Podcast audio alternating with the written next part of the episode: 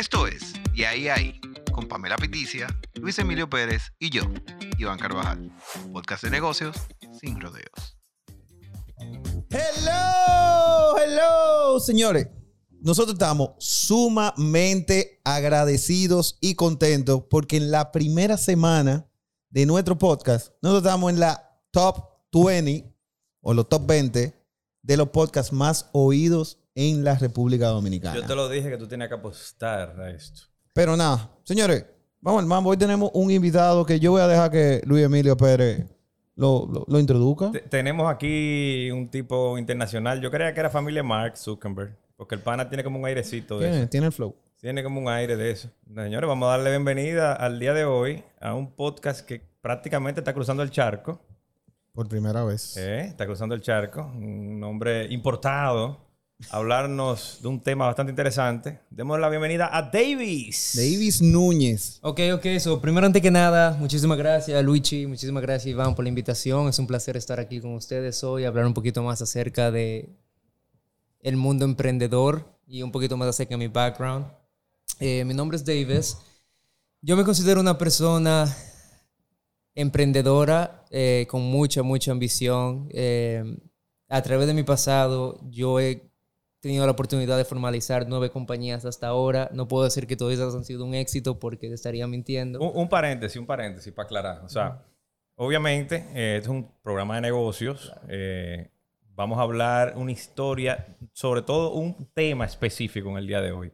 Yo sé que, obviamente, tú lo sabes. Claro. Pero no- nos gustaría saber más específicamente, cuando tú llegaste a Estados Unidos, tú te fuiste de aquí a trabajar, eh, fuiste empleado primero, qué visión tú tenías, qué tú querías hacer con, con tu vida allá, porque tú te fuiste con una idea de aquí. Claro. Y eso es lo que queremos plasmar, o sea, el modelo de negocio que tú implementaste, que tú te cuadraste, que tú dijiste, mira, yo voy a montar esto, quiero hacer esto, a corta edad, o sea, tú eres un muchachito.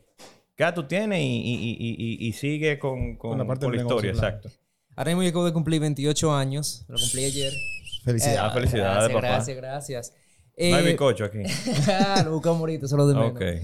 Ok, acerca de mi historia. Yo me mudé de Santo Domingo a Florida en el 2011. Yo tenía 17 años. Yo fui para allá a decir, hey, yo voy a abrir mi agencia. Con el cuchillo en la boca. Así. Yo voy a abrir mi O agencia. sea, tú cruzaste el charco, te fuiste para allá, así a la clara. a las claras. O sea, tú no Como a cuando, como cuando tú te ibas de que los fines de semana a comprar en sobras. Él se fue un poquito de más larga estadía. Así, para allá. Tuve que hacer unos cuantos sacrificios en el camino. Tuve que dejar a mi familia, la vida que conocía, los amigos. Me fui para allá literalmente como con 200 dólares. Pero tú estás como los cubanos que fueron- se fueron en balsa para Miami. Hay que, Casi. hay que caerle atrás a, a- a los sueños. Entonces me fui para allá para terminar el colegio. Eh, llego a Florida, mi inglés está, tú sabes, está, está, está complicado. No. Pero yo dije, hey, yo voy a abrir mi negocio, yo voy a hacer lo que tengo que hacer y eso es todo. Así que sin vergüenza ni nada, le comencé a pique inglés ahí hasta que me entendían. Eh, mucho agradecimiento a mi familia que me, me dio la bienvenida allá. Eh, después de eso, me gradué del colegio. Como a las dos semanas estaba ya en la universidad. Sabía que quería abrir mi agencia. Por lo tanto, decidí hacer diseño y publicidad. Y no cogí O sea, tú te pusiste a estudiar eso allá. para poder conseguir las conexiones y el conocimiento necesario para tener una agencia exitosa. Eso es una misma carrera ya. ¿Se, se estudian la, o, o son dos? Eh, diseño gráfico la carrera, eh, publicidad el, como el mayor. el mayor. Ok. Exacto. Ya. O sea, la- el enfoque. Eh, a partir de ahí no cogí un solo break en la universidad. Me puse, mientras los amigos míos en la universidad estaban jugando juegos y perdiendo el tiempo, yo estaba, yo, yo era desarrollador. Eso era como yo me movía. Y raro con usar lente el muchacho. Porque es que tiene, tiene el güey de, de, de- No, no, de no. eso. No, ya después que son ricos se operan. Entonces, eh, nada, me pasó la universidad entera en eso. Becoming a master en diseño, en desarrollo, haciendo negocio, negocio. No tuve un solo empleo en mi vida entera. Fuera de ¿Haciendo qué? Abercrombie and Fitch. Ajá. Una tienda Ah, este era que vendía los perfumes allá. Ah. Muchacho, eso es lo que Se yo te creo. parecía, ¿verdad? Lo que tú ibas al mall. No, no, Yo no. sé. A, a medir- a- a ver la chica que iba ahí, Eh, ¿no? no, eso es lo que yo creía. Me faltaba el piquete, me mandaron para atrás a doblar ¿Y, ropa. ¿Y cuánto tú duraste ahí? Ahí yo duré como dos meses. O sea, tú duraste dos meses, tú estabas estudiando eh, en la universidad allá, pero entonces tú tenías tu norte. Tú estabas claro de lo que Yo tú querías estaba hacer. claro. O sea, no había quien me dijera a mí, no, que tú no vas a hacer ¿Y eso. cómo iniciaste y con qué tú iniciaste entonces? Eh, yo inicié mi tiempo en la universidad. eh, yo conseguí un buen socio. eh, me trajo una idea de negocio. Ahí fue que comencé a emprender, entender cómo formalizar una empresa. empre- aprender. eh, comencé a escuchar el libro de Rich Dad Poor Dad, que me abrió los ojos muchísimo. Y de ahí lo que hice fue que después de mi tercer- segundo negocio, eh, abrí una agencia en la universidad. Eh, quería trabajar para Google por un tiempo, so hice mi perfil para poder calificar cuando me gradué de la universidad, pero larga historia corta, eh, me mantuve en eso, comencé a crear una agencia, comencé a hacer un nombre, to- no había un proyecto que publicaran en la universidad que yo no chequeara si me interesaba y lo cogía. Mientras todo el mundo jugaba juegos, yo estaba ahí pa, cogiendo un negocio, conociendo gente. Entonces ahí fue que tú pusiste el primer negocio que tú tenías. Que tú Exacto. tenías, que todavía creo que tienes a la actualidad. Eh, una versión, la primera versión podríamos decir. Pero lo mismo, o sea, al final era una agencia, Una agencia. que se, espe- se especializaba en, en varias cosas, principalmente más en, en- en web designing, en páginas web Y en diseño gráfico. y en diseño gráfico, que es lo que tú estudiaste. Claro. Y, y- y queremos entrar, ahorita vamos a entrar más en ese punto, pero sí una de las cosas que más nos llamó la atención y en lo cual nos vamos a enfocar el día de hoy, que es por qué tú tienes que estar desarrollando un modelo de negocio y tienes que estar entendiendo un negocio para tú poder tener éxito en lo que sea que tú hagas, y, y parte lo vamos a ir secundando en eso, tú en un momento dado en donde te está yendo más bien con la agencia, tú decides perseguir un proyecto, se llama Solar Blaze. Correcto. Y Solar Blaze en específico, rápido, así, un pitch elevator, como, como te ponen a hacerlo allá cuando tú le quieres eh, romper los ojos a, a- a un investor. ¿Qué hace Solar Blaze? Y vamos a fluir sobre esa parte. Ok, so Solar Blaze es una compañía, un software. Ahora mismo somos un software que nos dedicamos a la industria solar. Conseguimos a través de nuestra conexión una oportunidad que identificamos que podría cambiar el mercado. Decidimos apostar a ello. Eh, abrir una compañía nueva, formar un equipo y darle con todo, absolutamente todo. Nosotros lo que dedicamos hoy ahora mismo es ayudar a compañías solares a cerrar proyectos o clientes nuevos en una visita en una o dos horas máximo, en vez de tener que esperar dos, tres, cuatro días y quizás recibir una cancelación. Y eso suena súper interesante porque, oyéndote, no es que ustedes inventaron el agua tibia, sino que ustedes están haciendo un pivot, o sea, como le llaman, a pivotear un modelo de negocio que es tradicional. Porque sé que allá, en Estados Unidos, aquí también, está la figura del vendedor, el, el closing, ¿verdad? El dealer o, o como sea que le llaman, el broker, que va, te hace una consultoría, que tú necesitas, cuántas horas luz, qué te va a hacer a ti de eficiencia, si la quiere aportar o no la quiere aportar al sistema, toda esa parte, y él se encarga a ti de venderte ese, ese, esa necesidad que tú tienes, que tú, tú tienes esa parte. Y tú tienes instaladores también que son los que se encargan ya de instalar. Hay compañías que están integradas y otras que no están integradas. Correcto.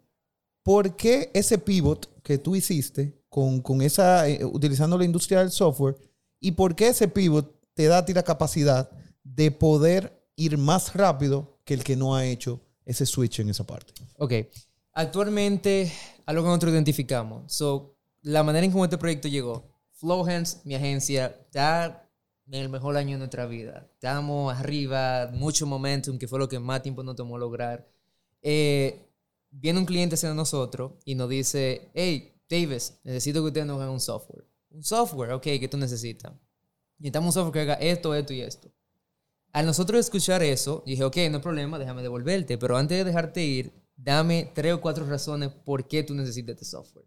Cuando me dice, necesitamos el software por esto, esto y esto, yo agarré, ok, gracias, te llamo ahora, llamé a mis contactos en la industria y le pregunté, hey, ¿qué tan grande es este problema para ti? Oh, muchachos, eso es lo que estamos enfrentando ahora mismo, no hay ninguna, nadie bueno ni nada.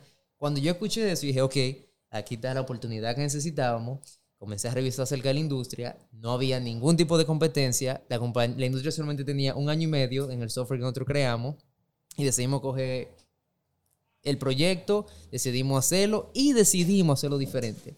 En vez de darle un proyecto, dejamos el proyecto a un mejor precio, pero le ofrecimos una licencia acerca de nuestro software y ahí Claro. fue que nació la compañía. O sea, o sea que tú decidiste dejar un proyecto ya avanzado, facturando, y entonces tú te enfocaste en hacer algo, según lo que tengo entendido, que no había competencia. O sea, tú no tenías mucha competencia. Tú sabías esa parte, tú lo, me- me- bueno, según comentaste ahora mismo, un cliente te abrió la, la mente. Correcto, Pero entonces tú eres publicista. Tú eres publicista y diseñador. Tú no eres desarrollador. correcto. O sea, tú no tenías miedo. O sea, tú pensaste que eso iba a ser un éxito, dejarlo otro, o echarlo a un lado, dejar lo que tú estabas facturando seguro, para tú venir a inventar Ok. con algo que, óyeme, tú estás facturando. ¿Cuánto tú estás facturando con el otro?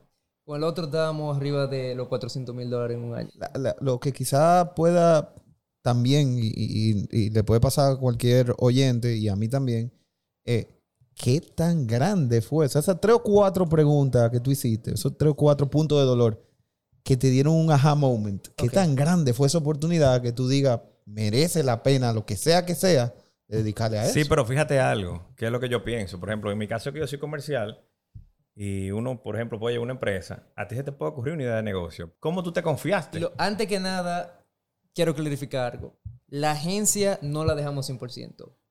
L- Mi única pequeña preocupación en el background era, tú solamente puedes dar el 100% de enfoque a una máxima do- dos cosas.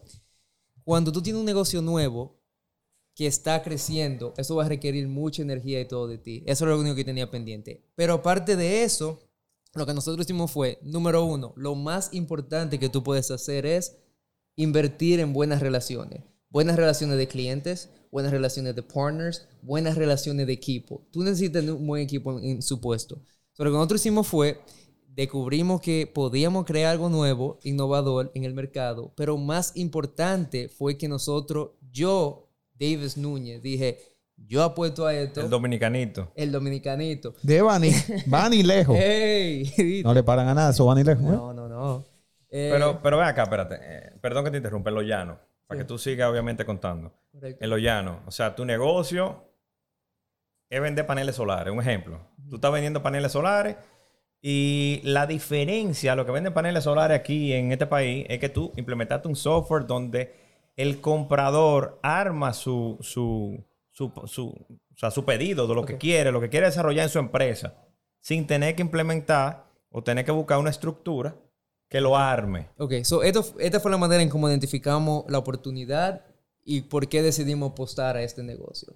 Nosotros identificamos que si, queríamos, si podíamos crear la plataforma correcta que le permitía a los vendedores de paneles solares y a los instaladores de paneles solares cerrar proyectos cliente nuevo en menos de 24 horas versus 4 o 5 días, disminuir la cantidad de errores por un 60-70% y aumentar las calculaciones y los forecasts de la producción de energía, de ahorro, de pago, todo, por un por lo menos un extra 50-60%, nosotros no solamente íbamos a poder ayudar a las compañías, sino que también íbamos a poder ayudar a los compradores a entender mejor en qué iban a apostar y iban a poder reducir el tiempo de 3, 4 días que tomaba poder vender un sistema a un día y automáticamente las compañías iban a comenzar a, incrementar sus ventas por por lo menos un 6%.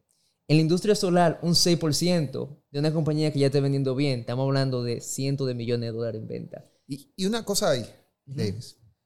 Qué interesante lo que tú dices, porque ustedes identificaron esos tres o cuatro puntos. Ujú. Rápidamente yo podría pensar agilidad en el tiempo de respuesta para que tú puedas cerrar un negocio. Correcto. Dos, la parte de cálculos, o sea, la, la eficiencia que tú le prometes a un cliente que va a hacer una inversión eh, es importante porque tú le estás prometiendo a él algo y él le está invirtiendo bajo una promesa de un cálculo que si es erróneo, pues entonces te va a tirar para atrás la propuesta. Y tres, tú estás dejando que otros puedan apalancar sus negocios en tu plataforma. ¿Cuál de esos tres eran más importantes? O sea, en, en- así, que tú dijiste, mira, yo tengo que comerme el elefante por pedazo. ¿Cuál es el primero que iba a resolver yo?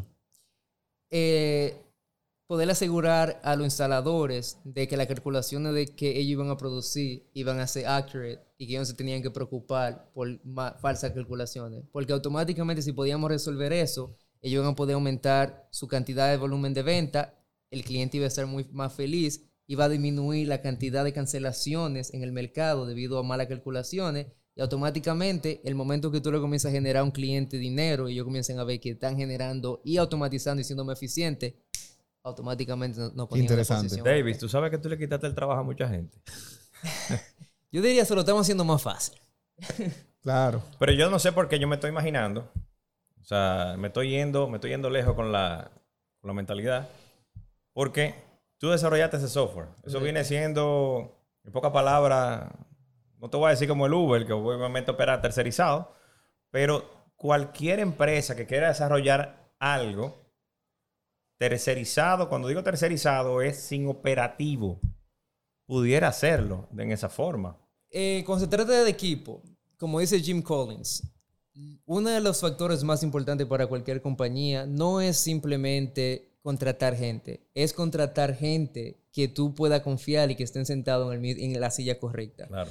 Nosotros desde el principio, el primer proyecto, entendimos la oportunidad. Algo que nos cambió nosotros la trayectoria del proyecto y dónde estamos hoy fue que nosotros no vimos este proyecto como, dicen en inglés, un cash, eh, un cash cow. O sea, no lo vimos para sacarle dinero, lo vimos como que el primer proyecto es el que nos va a financiar literalmente la infraestructura.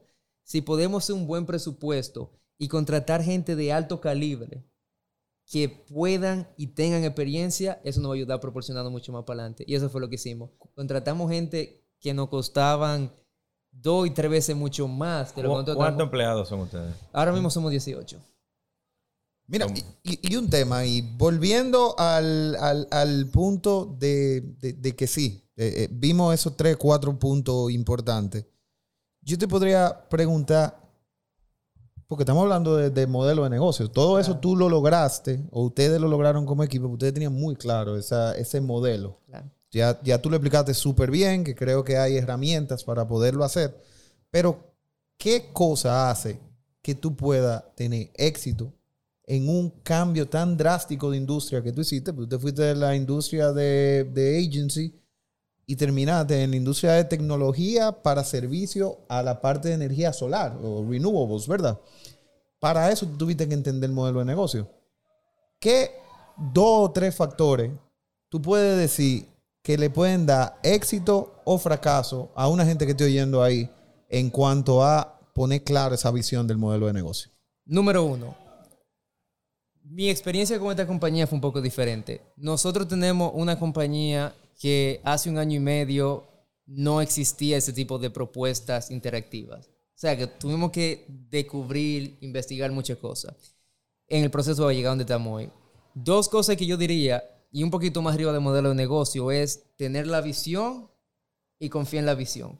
Si tú tienes una visión y tú dices, hey, esto es lo que yo quiero lograr, esto es lo que yo me quiero convertir y esto es lo que yo voy a hacer, y tú pones el trabajo que requiere, tú vas a poder crear un mejor modelo de negocio, porque si, si tienes un mercado nuevo, por ejemplo, no es que tú vas a saber cómo hacer todo del primer día, pero si tú te vas al segundo factor, que es escuchar a tus clientes, ya entonces todo automáticamente cambia, porque ahora los clientes, cuando tú produces un producto bueno y tú tienes una buena visión, los clientes te van a ir ayudando a ajustar qué es lo que tú necesitas hacer para crear un producto de alta calidad. Entonces, te- espérate, confiar en la visión, tener una visión y confiar en la visión. Confiar en la visión. Lo segundo es salir a tener encuentros con clientes, y conocedores de la industria. Llámalo. Hey, mira, yo quiero hacerte software. ¿Qué tú crees de esto? Ah, bien, bien. ¿Qué tú crees de, de la competencia? Ah, no, yo creo que la competencia. Busca gente que estén utilizando ya un software similar y que quizás no estén feliz y entrevítalo. Sí, pero que, perdón, lo bueno de esto es, de lo que yo estoy viendo también, es que tú te puedes unir a la competencia. Diga, Tú te puedes unir a la competencia. juntarnos. a Porque la fácilmente tú le desarrollas la competencia el software. Y la competencia está trabajando para él indirectamente. Correcto. Correcto. Ahora mismo, en uno de nuestros planes en un futuro, donde queremos convertirnos, nuestra meta es ser un category king, que significa una industria única en el mercado. Y con el modelo de negocio que estamos pensando, vamos a poder trabajar con muchas compañías sin tener que competir directamente con ellos, sino integrarnos con ellos también para ayudar a todo el mundo a crear una plataforma más grande. Ok. Y entonces, por ejemplo, ¿de qué forma, o de qué manera tú recomiendas en este país? Porque tú ta- estamos hablando de que es un negocio implementado en Estados Unidos. ¿De qué forma aquí en República Dominicana o quizá en otra parte del mundo pueden implementar ese modelo de negocio? O sea, ok, llamo a David, eh, David, mira, ayúdame. Eh, porque, como te comenté ahorita, pueden haber otros tipos de modelos de negocio que se quieran apalancar de tu idea. Entonces, yo quiero saber hoy en día qué haría falta, por ejemplo, aquí en Dominicana, que tú estás aquí ahora mismo, que tú viste el mercado, ¿qué podría, qué podría sumarle en lo que es el mundo comercial, tu desarrollo? Bueno, ahora mismo nuestra meta es poder crear una plataforma que le permita a cualquier compañía solar venir a donde nosotros y decir, hey, me gustaría poder innovar nuestro compañía, nuestra compañía, nos gustaría poder ofrecer propuestas a todo el mundo. Yo diría que sería más acerca de tener claro qué tipo de compañía quisieran integrar y cuál sería la visión completa en un futuro para poder... Claro, yo me imagino que abarca muchas cosas, pero en el caso de hoy, por ejemplo, que lo que más estamos marcando es el tema de paneles solares. Correcto. Que eso se ha puesto mucho de moda con el tema de que, eh, obviamente, en- es una baja totalmente de lo que es el, el consumo eléctrico. Correcto. Por, mu- por mucho, o sea, muchos negocios hoy, hoy en día están implementando ese, ese sistema. Entonces, es algo que tú puedes quizás, como te comenté, recomendar esa parte o cada quien que vaya eh, poniéndose creativo como tú y en su modelo de negocio implementar lo que lo que es esa forma de tú poder tercerizar y llevarle ventaja a la competencia.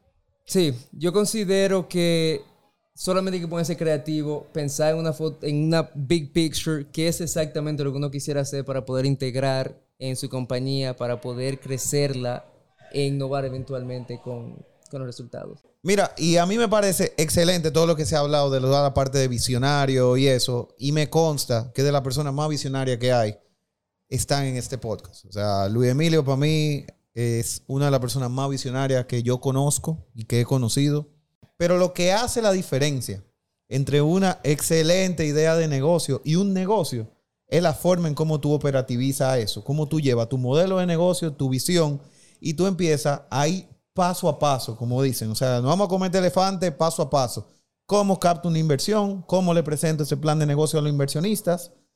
¿Cómo luego voy uniendo las piezas? Dígase, necesito este proceso y este proceso necesita contratar personas que sean especialistas en este proceso para que yo pueda tener algo tangible que me va desde esa visión que yo voy a hacer Fortune 500, que voy a estar en la top eh, empresas de- de- del mundo en general, hacia meter mano en la vida real. ¿Cómo tú lograste todo ese punto? Antes que nada, lo más importante, volviendo al mismo punto que mencioné anteriormente, es tener una visión clara de qué es lo que tú quieres hacer, a quién tú quieres servirle, cómo tú vas a ser único. Una vez tú tengas eso definido, tú tienes que irte por una de las partes más impo- importantes que viene siendo el financiamiento. Si no hay dinero, no hay negocio. El O sea, dinero, o sea que era un negocio de primera índole que tú dijiste, bueno, aquí hay que invertir bastante dinero. Correcto. Eh, más o menos. Lo primero que uno tiene que hacer, por lo menos en el espacio de software, es crear lo que se llama un MVP. La versión más mínima, pero que resulte para el cliente y te pueda generar dinero. MVP, Minimum Viable Viable Product Product, o correcto. Producto Mínimo Viable. Exactamente. Eh, eso fue lo que nosotros nos enfocamos. Recibimos nuestro primer proyecto, recibimos una cantidad de dinero que yo pensaba en el momento que iba a ser bien, pero en realidad terminamos invirtiendo el doble de lo que nos pagaron por ese proyecto. O sea, el cliente le dio un adelanto a ustedes. En sí, nosotros cobramos 50% del total del proyecto adelante. Con ese 50% definimos quién tiene necesario, no que quién sería bueno para agregar, no. ¿Quién tiene que estar en el equipo para poder crear esa Y solución? ahí en ese momento, ¿quién eran? ¿Tú y quién más? Eh, era yo, mi socio, eh, mi socio... ¿Cuál es la función del socio? Mi socio es una persona que es muy, muy lógica. Yo soy una persona que es más driver. ¿De dónde, tú, mí- de dónde tú sacaste ese socio? él es mi socio también en la agencia. Nos Ok. conocimos una- Dejaron a Maluma votar los dos. Algo así. Entonces, no, eh, lo, lo traemos nuevamente. Él fue parte de mí. Él- yo soy una persona que cuando se me ocurre una idea, una visión, es, ok, esto lo necesitamos hacer, vamos arriba, vamos al mambo. ¿Y él es el que te risa? Y él es el que me dice, hey, espérate, David, vamos a hacer esto aquí, mejoramos esta estrategia aquí. Entonces, Pero, yo- pero ya ahí ustedes sabían cuánto era el margen de ganancia de, de- de esa operación. Sí, teníamos una idea. Ya teníamos exactamente cuándo íbamos a hacer. Ese proyecto, Solar Place, la primera versión, yo tenía tanta fe en el proyecto que dije, a mí no me importa si yo no hago dinero en este proyecto. Yo quiero tener una primera versión que yo pueda revender y revender y revender y revender y ya de ahí comenzamos a cuadrar los números. Nos enfocamos en cómo podemos traer al, equi- al equipo las personas esenciales contrata- contra- empezamos por contratar a un buen ah, Solutions Architect, que viene siendo una persona de software que entiende absolutamente todo y sabe cómo Bueno, ya, ya yo estoy más tranquilo con la, la respuesta. Y de ahí comenzamos a identificar qué iba a ser necesario, comenzamos a romper el proyecto por pedacito, comenzamos a definir, "Hey, vamos a necesitar un back-end developer, vamos a necesitar un front-end developer para esto, para esto. Ven acá, ven acá, pero. Y, y, y- tú no te guayaste nunca con eso. O sea, tú, tú no has tenido errores. Tú no le has quedado mal a un cliente. Eh, no, no le hemos quedado mal. Bueno, depende cómo tú defines quedar mal. Si tú te refieres quedar mal en el sentido de que no le entregamos lo que dijimos que íbamos a hacer, no. Nosotros, O que no le gustó el trabajo y dijo, mira, de verdad, de verdad, no me gusta esto. Y ¿no te gusta? No hay problema. ¿Cómo lo podemos mejorar? Pum. Pero ahí. nunca te han dicho a ti de que ven, devuélveme mi cuarto, que necesito Nunca. para atrás. Es que nosotros entregamos. Quizá Ok. hubieron cosas que aprendí, porque una cosa es que quiero mencionar, software es un mundo diferente. Eso se llama SaaS. La metodología de cómo mover ese negocio, de los términos, de la métrica que importan, es completamente, bueno, vamos a decir, por lo menos un 70% diferente al negocio tradicional. Entonces, aquí estaba yo, que venía del mundo de la agencia y de los negocios tradicionales. Ahora estoy corriendo una compañía de software. Estoy trabajando con ingenieros de desarrollo que tienen muchos años de experiencia. Estoy trabajando con gente que yo no sabía lo que era un statement of work, eh, que es como tú defines qué es lo que tú le vas a entregar al cliente. Entonces, durante el proceso, uno se da su guayoncito, uno aprende, diantre, si hubiera hecho un statement of work, el cliente sabe exactamente lo que le voy a entregar en vez de dejarlo abierto, porque en software siempre, nunca se completa el tiempo que se dice que vas a completar. Pero tú no coges estrés. Usted tú te ve como que no coges estrés. Pero, pero, pero Luigi te está haciendo No, la, no, porque él está- la está misma consultoría él de está- psicología. él está como la- él está como la- Él está, está- está de vacaciones aquí. no, o sea, no, no, no, pero, siempre workation, workation. Pero, pero entonces ahí retomando ese punto ahí. Esa, esa parte de, de que tú aprendiste lo del Statement of Work, que es básicamente una declaración de alcance de- del trabajo y de los Dejando entregables claro. que tú vas a hacer. Te, te tocó en, en ese momento posiblemente empezar a entender cosas más allá de lo que tú podías entender. Y ahí tú empezaste a hacer eh, lo que se le llama el, el- el staff building, ¿verdad? O sea, tú empezaste a contratar Mira, las, las personas. algo que yo voy a recomendar a cualquier emprendedor que esté escuchando este podcast es contarle que tú tengas la ambición y la claridad de exactamente lo que tú quieres hacer. Comienza por ahí. Comienza por ahí, comienza a poner el equipito junto. No deja que nadie te diga a ti que tú no puedes hacerlo. Nunca diga, ah, no, yo no puedo porque Google es más grande que yo. Mira cuánta competencia hay similares a Google y como quiera están, Claro. están sonando. Y inversión, por ejemplo, ustedes, sí, sí estoy tratando de entender de que el capital de trabajo con el cual ustedes iniciaron fue ese, ese down payment, o sea, ese primer pago que te hizo el cliente, y en base a eso. Pero ustedes han recibido inversión de terceros. Hemos recibido varias ofertas de adquisiciones. Eh, no- ya tenemos nuestra exit strategy que nos gustaría ejecutar en los próximos tres años. Eh, nuestro negocio fue hecho 100% bootstrap, lo cual significó... Pero espérate, espérate, espérate, va- vamos, vamos a dominicano. Ok. Exit strategy en dominicano, Eh, estrategia de salida. Ajá, ¿Qué significa una estrategia de salida para cualquier persona que tiene su negocio? Y estrategia de salida quiere ser cómo tú vas a salir del negocio, cómo tú se lo vas a pasar a otra gente. O sea, si tú lo vas a vender. Mucha gente se apasiona acerca de su negocio. Esto fue algo que yo no sabía ni tenía antes de tener esta compañía. Y dicen, ah, no, que yo voy a crear la compañía porque esto es lo que yo quiero hacer por el resto de mi vida. Mentira, ¿qué tú quieres hacer? Que tu compañía se caiga cuando tú estés viejo y no puedas resolverlo y el estrés. No. Tú tienes que tener claro cómo tú quieres salir de tu compañía, si tú la quieres vender, si tú te quieres cambiar a chairman, si tú vas a vender equity, lo que sea que tú quieras hacer, tú lo tienes que tener claro. Una vez tú tengas eso claro, de ahí tú trabajas qué tipo de modelo de negocio tú quieres implementar Ok. para tu Y el otro término en inglés que tú dijiste después de exit strategy, bootstrap. Bootstrap. Bootstrap, ¿qué cu- significa? Cuando se trata de compañía, especialmente de software, hay dos tipos de manera de crecer la compañía. Tú puedes buscar un inversionista que te va a decir, hey, me gusta tu idea, toma X cantidad de dinero, quiero X cantidad de porcentaje a cambio de ese dinero. Y tú trabajas para ese inversionista. Y tú trabajas para ese inversionista. O está la segunda opción que es Bootstrap, que también tiene su beneficio y su contra. Bootstrap significa nunca cogiste dinero de inversionista, creaste todo orgánico, reinvertiste tu propio dinero y la creciste sin tener que buscar recursos externos a cambio de equity o a cambio de una inversión externa. Ok, buenísimo. Y luego de esa parte, ustedes todo lo han hecho de manera orgánica, paso a 100%. paso. O sea, que, No- que en esa parte de ahí tú sí has podido ver que posiblemente de manera inorgánica ustedes podían haber crecido más, pero hubiesen perdido mucho control de la compañía. Sí. Eh, ¿Qué beneficio te da ese crecimiento orgánico? El crecimiento orgánico, yo diría, tiene sus pros y sus cons. El pro, no, ahora mismo, si yo mañana me levanto y digo, tú sabes qué, tengo un nuevo pricing model. Vamos a probar esto con cinco clientes a ver cómo es que dice el mercado, cómo reacciona. Vamos a probar esta idea, vamos para esto, vamos a hacer esto.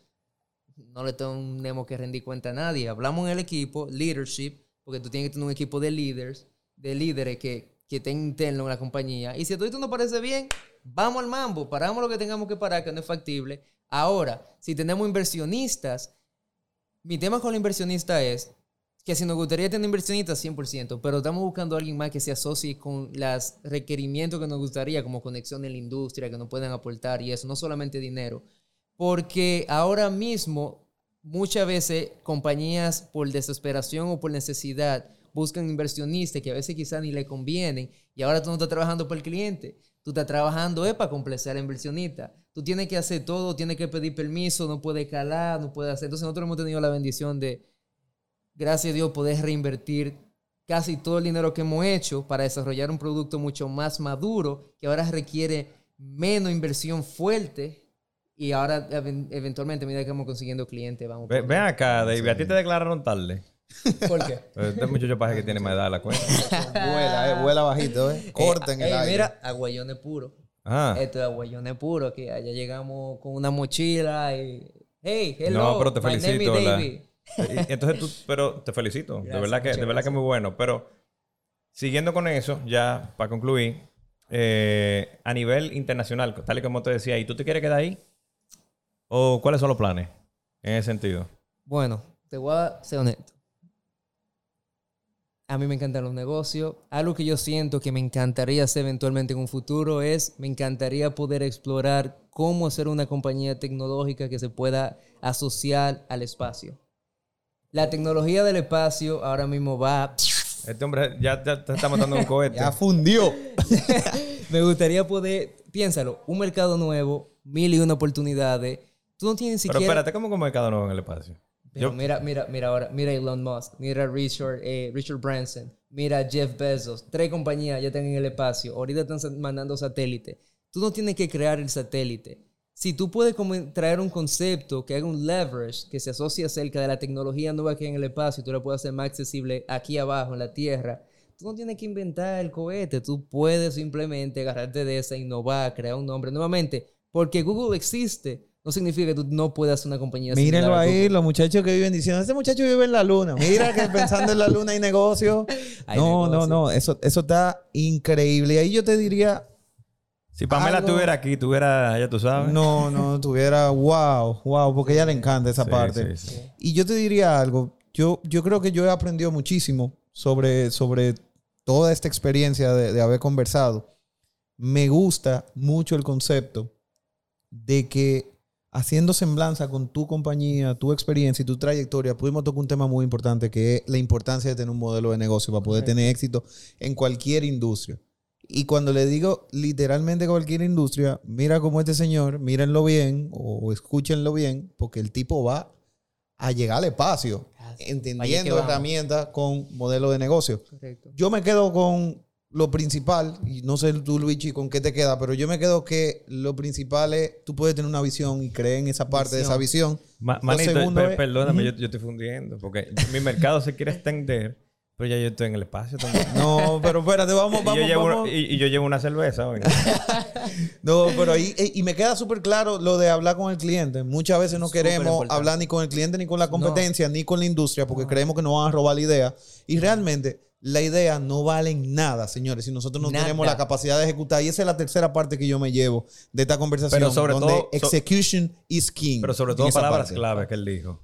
Muy valiosas con el tema del, del- del término inversionista, aunque son necesarios muchas veces.